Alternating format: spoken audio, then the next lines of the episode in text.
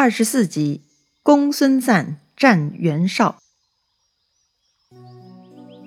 上一回咱们说到，袁绍搞了一次大阴谋，他骗了韩馥和公孙瓒，占领了冀州。这公孙瓒被耍了，亲弟弟又被袁绍安排的人给半路射杀了。这新仇旧恨让公孙瓒极其愤怒，他就率兵攻打袁绍了。第一天交锋，这袁绍手下的文丑啊，那是勇猛无比，单枪匹马，一个人就把公孙瓒的队伍打得落花流水，就连公孙瓒啊，都差点死在文丑手里。幸亏赵云横空出现，救下了公孙瓒。特别令公孙瓒高兴的是，这赵云啊，恰恰是刚刚离开了袁绍，特地来投奔他自己的。嘿，还是自己的人品更好啊！这公孙瓒很得意，带上赵云呢，就回去整顿部队，准备第二天再战。到了第二天，吸取了昨天的教训，这公孙瓒就做了不一样的布阵。哦，公孙瓒对布阵有研究吗？那是。这里呀，咱们正好也来隆重介绍一下公孙瓒。这公孙瓒呢，字伯圭，辽西令枝人。也就是今天的河北迁安人了。前面我们也提到过，孙坚手下猛将之一的韩当啊，他也是辽西令之人。此地猛人呢，还真是不少。这公孙瓒呢，其实出身贵族，但是因为他母亲地位卑贱，所以呢，他被举孝廉以后，只当了一个郡中小官儿。虽然地位不高，但是呢，他相貌俊美，机智善变，就得到了涿郡太守的赏识。这太守啊，还将自己的女儿许配给了他。卓俊，很耳熟，对不对？对了，那就是刘备老家卓俊。所以公孙瓒跟刘备的渊源呢，其实很早就开始了。有了郡守的岳父，这之后公孙瓒的事业就开始逐步发展了，他才有机会呀，跟着卢植学习，也跟刘备成了同学。这公孙瓒最突出的威名，就是他对抗北方游牧民族的强硬态度。他的部队啊，都是骑着白马，镇压鲜卑、羌族等游牧民族的骚扰呢，是很利索的。所以呢，他号称白马将军，威震边疆。这羌人看到白马，就会以为是公孙瓒的队伍，而掉头就逃跑的。所以这次第二天再开战呢，这公孙瓒就拿出了镇压游牧民族的战略。他呢安排了五千骑兵啊，全部骑着白马，分成左右两队，就像翅膀一样排开，派大将严纲为先锋。咦，为啥不安排赵云呢？这里呀要提一下公孙瓒的一个特点啊，他呢心思比较细，不轻易相信别人，不像其他当首领的啊善用人才。虽然赵云这么牛，又是主动投靠。但公孙瓒对他呢，还是有些不放心的。万一赵云是个卧底，就麻烦了。所以呢，先锋主将啊，他用的还是自己的老部下严刚。新人赵云呢，就安排待在队伍的末端。再说袁绍这边啊，他手里有两张王牌，颜良和文丑，他们呢各自带了一千弓弩手，也分成左右两队，正好啊对准公孙瓒的左右两翼的马队。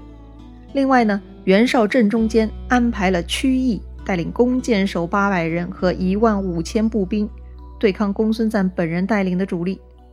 好了，双方布阵完毕，这公孙瓒呐就带领大部队再一次骑着白马，他立于盘河桥上，旁边呢竖着他的大红圈金线帅旗，一扫他昨日啊逃跑时乞丐的模样啊，今天又是威风凛凛、神采奕奕的出场了。他让手下擂动战鼓，意思啊要发动战争了。但是啊，他们从辰时擂到巳时，擂了两个小时，这袁绍也不出来表示表示。都到巳时了，这袁绍还是个缩头乌龟。公孙瓒不管了，他就下令开战，冲吧！所以他的先锋严刚就哇哇叫着冲向了袁绍阵中。这时候，袁绍中军的主将曲义呢？他倒是按兵不动啊，他在那里等着。他呀，直到这个严刚啊跑到了射程范围以内，这曲义才放了信号炮啊。只听得一声炮响，突然间从盾牌后面冒出了八百弓箭手，噼里啪啦一顿狂射，万箭齐发呀！严刚一看，哎呀，不好，这箭雨太密了，赶紧下令往后撤。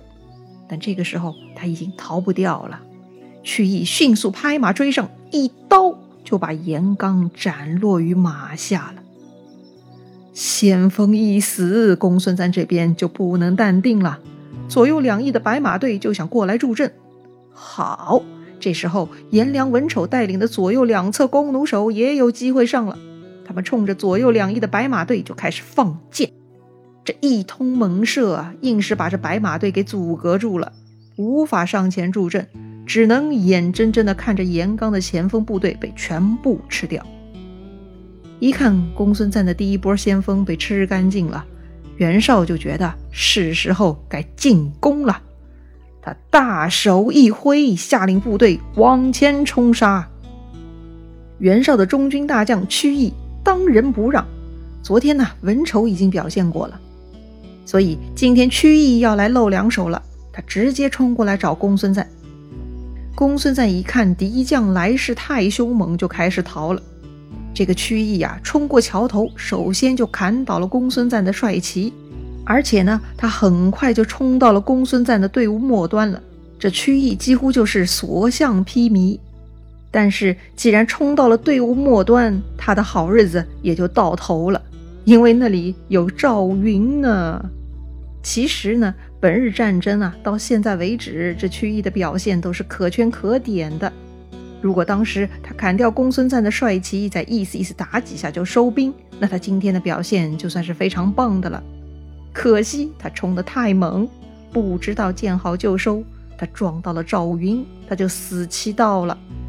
被胜利冲昏头脑的曲义呀，又是三下五除二就被赵云给刺死了，来不及庆功就跌落马下去见阎王了。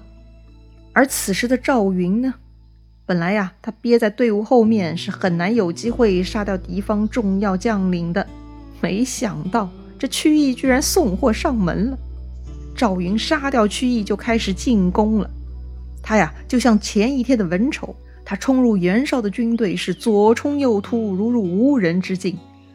正在逃跑的公孙瓒一看，呀，局势反转了，好嘞，赶紧调转马头，带兵啊杀了回来。那么再说袁绍啊，当时呢，探马回来报告说，曲义已经斩落公孙瓒的帅旗了，正在追赶败兵。袁绍一听啊，哈哈大笑，哈哈哈哈，公孙瓒。无能之辈，这袁绍觉得呀，已经是胜券在握了。他不但不做进一步的军事准备，还很嘚瑟的带着田丰和一点小部队啊，骑马出来观战。开玩笑啊，简直！他今天不是来打仗，是来马戏团观看节目的吗？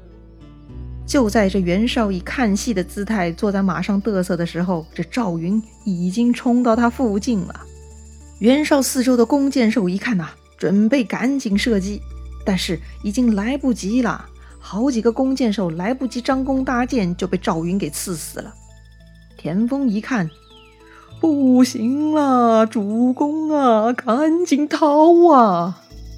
此时，袁绍也发现情况不妙了，怎么眼前突然冒出了敌方的一员猛将，正在狂砍自己的弓箭手呢？后边还尘土飞扬。好像这公孙瓒的白马军队也在扑过来了。这袁绍突然间就从天堂到地狱了，哎，怎么突然就深入险境了呢？太莫名了。这一分钟前他还嘚瑟的上天，这眨眼间他就得考虑如何逃命了。这局面反转的让人头大呀。这个时候，田丰又对袁绍说了。主公啊，这里有座空墙，您就进去躲避一下吧。袁绍一看，这是什么去处啊？钻墙壁？有没有搞错？我袁家可是四世三公，我袁绍乃是十八路诸侯的盟主，我这个身份怎么能钻墙？开玩笑！这袁绍就急了，他就把自己的头盔啊往地上一扔。大丈夫愿临阵战死，怎么可以钻进墙里偷生呢？还好还好啊，这袁绍坚持了一把，没有丢他老袁家的人。他就这么小小坚持了一下啊，颜良带着救兵就赶到了。赵云他们跟颜良部队呢一阵拼杀，一时又得不了手。好吧，还是撤吧。于是呢，这情势就第三次反转了。赵云他们不敢恋战，又逃回对岸去了。说到这里呀，咱们来捋一捋今天的战争啊。先是公孙瓒的前锋严刚冲出去，被袁绍的大将曲义给杀了。并且呢，开始反扑公孙瓒，公孙瓒从进攻变成了逃跑，这是第一次反转。接着呢，赵云杀掉了追上来的曲义，反扑袁绍军队，都快杀到袁绍的面前了，这就是第二次反转。后来颜良又跑出来赶跑了赵云和公孙瓒，这袁绍一方呢又占了上风，这公孙瓒又开始逃跑，这就是第三次反转。这时候袁绍是特别愤怒，想到刚才差点被逼进墙缝里，这太羞辱了。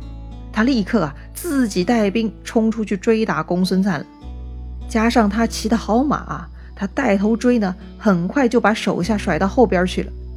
但袁绍追了还不到五里，突然听到山背后喊声大起：“啊，难道这破落鬼公孙瓒还有其他埋伏？不是吧？”我英明神武的原本处，难道要折在公孙瓒这厮手里不成？袁绍是不甘心啊！